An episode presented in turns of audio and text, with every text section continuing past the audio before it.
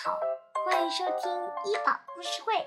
今天要讲的是《故宫里的大怪兽》第四集《故宫怪兽谈》。梨花说，有一天她看见有一朵特别像金鱼的云彩，于是她决定办一份报纸。我问她，金鱼和报纸到底有什么关系？她说，那时候她肚子饿得要命。哪怕有一头金鱼在他面前，他也能一口吞下去。他当时只觉得办报纸能挣点钱，让他不至于天天饿肚子。于是，一份叫《故宫怪兽坛》的报纸就这样出现在故故宫里。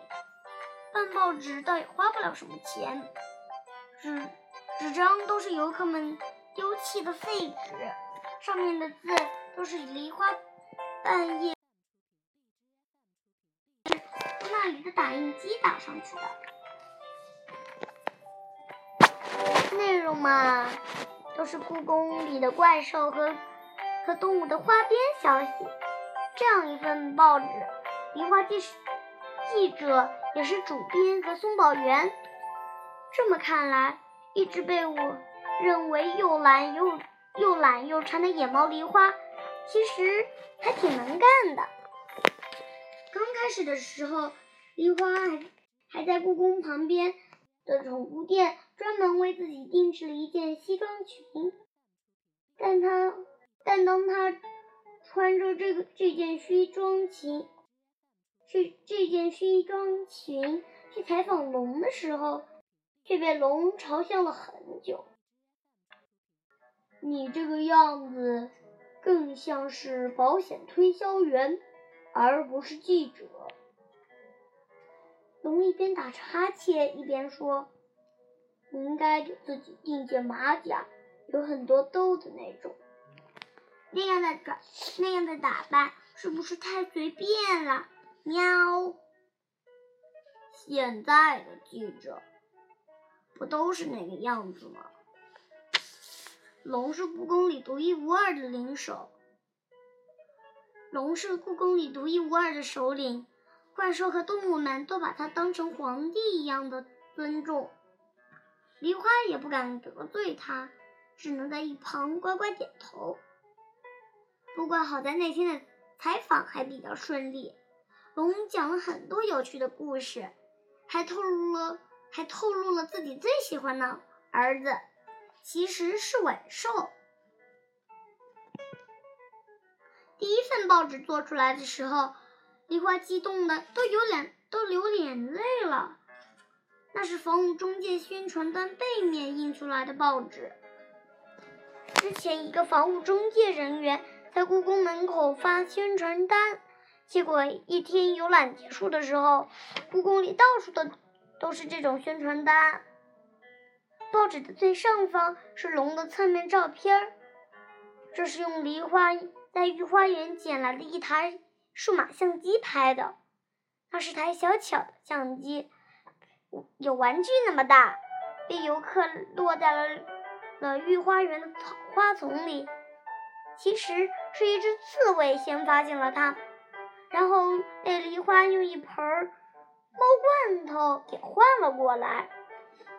报纸是彩色的，因为院长办公室的打印机是彩色打印机，字有点小。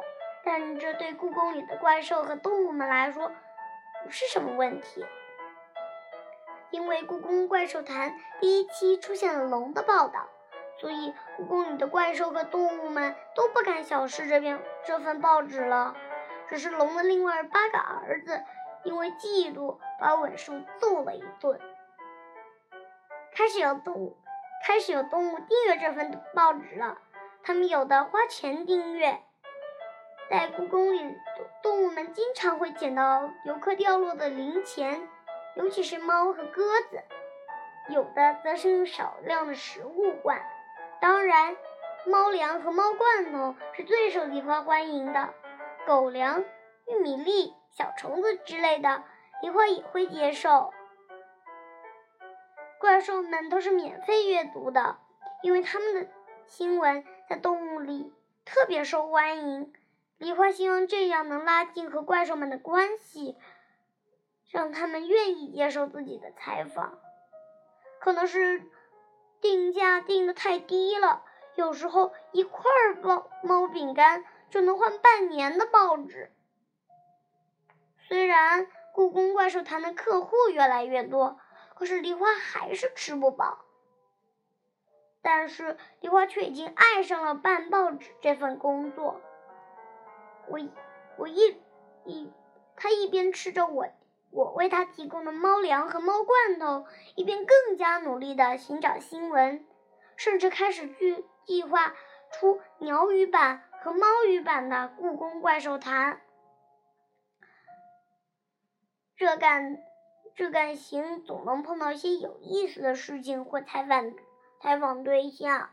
梨花满足的说：“所以。”一干起来就怎么也停不下来。再说，再说，因为这份报纸，我也是故宫里的名人了。没有怪兽动物不认识我的，连朝朝天吼这样高傲的怪兽都愿意和我打招呼。这么一想，就充满了干劲儿。最有意思的采访对象是谁？霸夏吗？我问。故宫里的怪兽就属八家长得最奇怪，说龙不像龙，说乌龟也不像乌龟，是一个影子。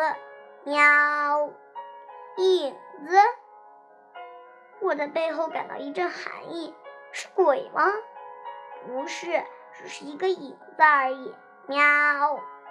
梨花说：“一个影子，这太奇怪了，故宫里居然还有这种怪事。”是个什么样的影子呢？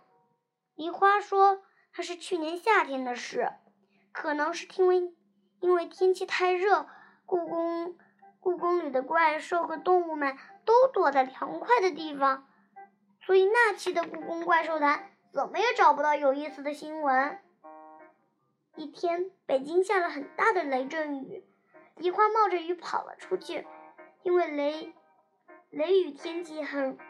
雷电很，闪电很容易劈到宫殿屋檐上的稳兽，就是因为稳兽的存在，躲故宫躲开了很多很多次可能因闪电而而造成的火灾。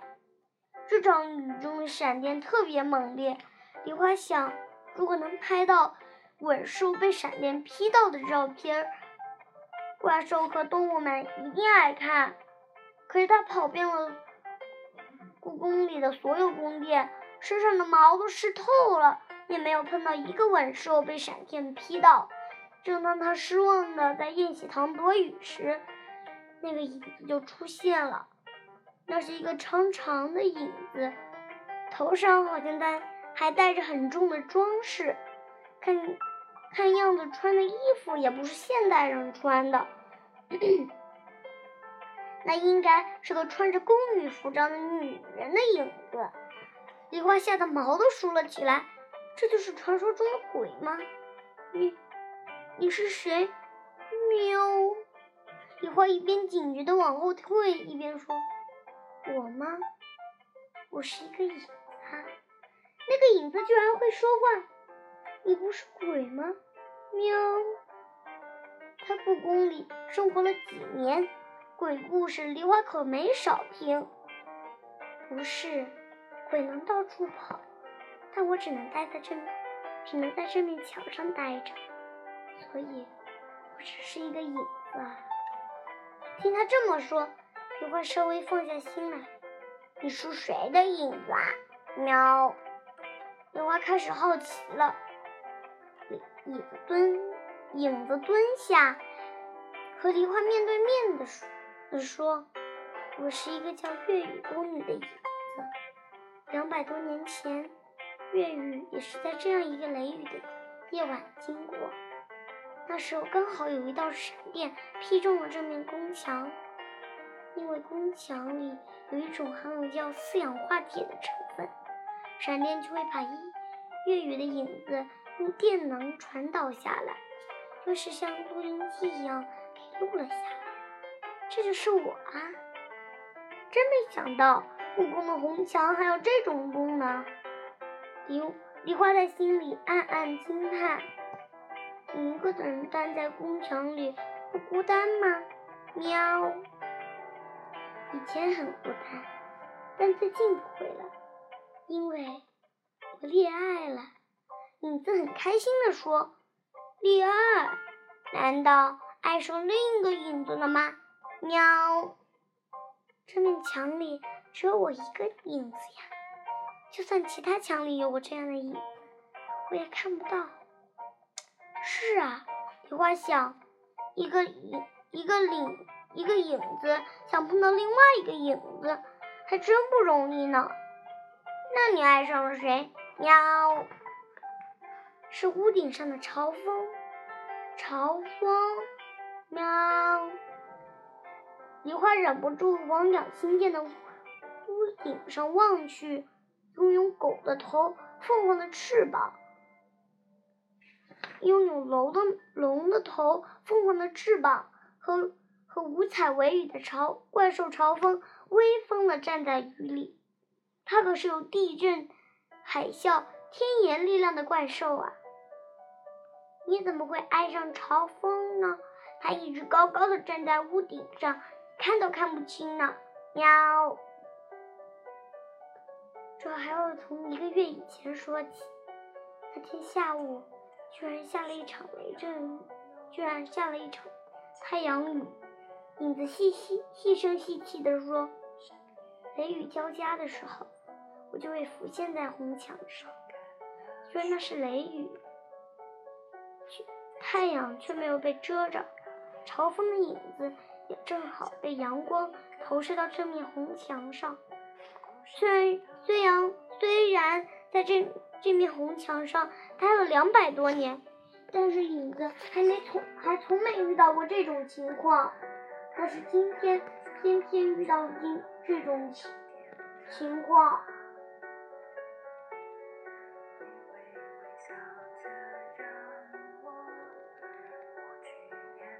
雷雨，因为雷雨交加的时候，即使是白天，太阳也会被厚厚的雨层遮起来，没有了阳阳光，也不会有新的影子。但是那一天，偏偏出现了这种情况，朝风的影子和月雨的影子都出现在都出现在了红墙上。影子可真神气呀！月雨的影，月雨的影子头一回看到裹着金光、阳光金边的影子。他慢慢走过去，用手抚摸着朝风的影子，心里充满了难以形容的激动。这是两百多年来第一次有人陪他呢。月雨的影子就这样紧挨着朝风的影子，朝风的影子鼓鼓的，还带着阳光的温度，挨着它的时候温暖极了。要是能永远挨着它就好了。影子心里想。那后来后来呢？雨停了吗？喵。雨虽然一直下，但是太阳没多久就下山了。影子叹了口气，风的影子。消失了，但我却怎么都忘不了。所以，即便消失了，但也总觉得它还在那里。所以，现在并不觉得。原来是这样呀！喵。朝风的影子变得像月雨的影子影子一样留在红墙红色的红墙里，连梨花都替他觉得可惜。雨停之后。红墙上的影子就消失了。第二天，梨花在第二天出版的《故宫怪兽坛》上，把影子的新闻、把影子的故事放在了最醒目的位置，还附上了照片。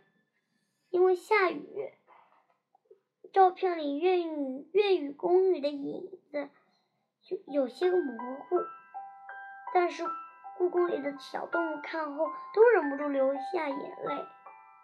他们都被影子影子的故事感动了。月月的影子在故宫里变得有名气起来。一到雷雨天气，就会有猫、刺猬、老鼠跑到宴喜堂，听影子讲自己的故事，并陪他一起掉眼泪。后来，朝风也知道了这件事。朝风也知道啦。听到这儿，我把身子往前凑了凑。是呀，故宫怪兽台可是故宫里最受欢迎的报纸呢。喵。梨花从来不会忘记给自己的报纸做广告，这句话我已经听他说了好多遍了。朝风知道以以后发生什么呢？我去采访朝风，没想到那个家伙冷酷的要命。喵，冷酷！他居然说自己只喜欢长着翅膀又又能背诵诗经的对象。喵，长着翅膀。又能对又能背诵《诗经》，有这样的动物或怪兽吗？我挠着头问。就是说呀，故宫里就没我没有我不知道的怪动物和怪兽，但他说的这种我还真没见过呢。喵！梨花一边一边叹气一边说。后来我就把朝风的回答一字不落的写到了故宫怪兽台上。结果你猜怎么着？喵！怎么怎么？我睁大眼睛，结果故宫里的乌鸦、喜鹊、鸽子们都开始背诵《诗经》了。喵！什么？朝风，朝风可一直都是这些鸟类心中的偶像啊！喵！原来是这样啊！我点点头。听凤凰说，你把我的故事写到报纸上了。有没有提我写到神奇耳环的事情啊？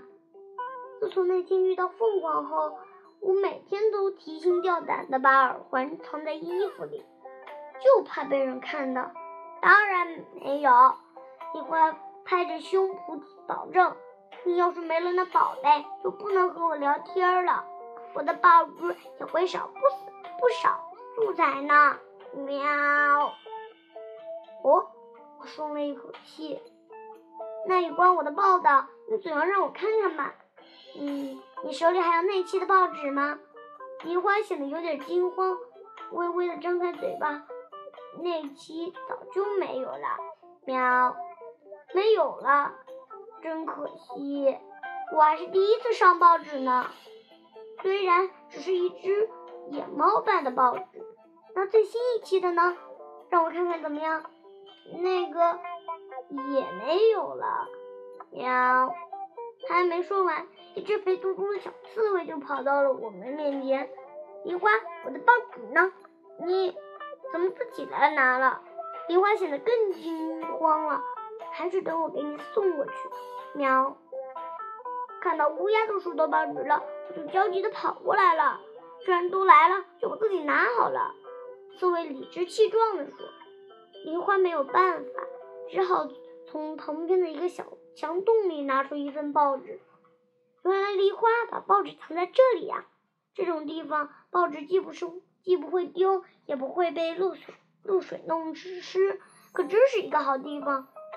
不过，居然有报纸，为什么梨花不给我看呢？我觉得不对劲。能借我看一下吗？我对刺猬说。您想看吗？那就先给您看一下吧。刺猬大方的说：“别，喵！”梨花刚要扑过来阻拦，我已经抢过了报纸。天啊，这是什么新闻呀？梨花居然写了这种新闻，怪不得不敢给我看呢。只见报报纸最醒目的位置写着：“故宫人类李小雨密会仙人，谈话内容大机密。”这题目标题。还取得真刺眼啊！这就是你写的独家新闻？真没想到，梨花居然真真是一只没节操的八卦猫。我写的是事实。喵！你明天的猫罐头，梨花小声嘟囔：“你明天的猫罐头没有了，不要啊！”喵。好啦，欢迎收听医宝故事会，如果想知道下面发生了什么，那就关注微信公众号“微医宝故事会”来知道吧。好啦，今天的故事就讲到这里，咱们下次再见。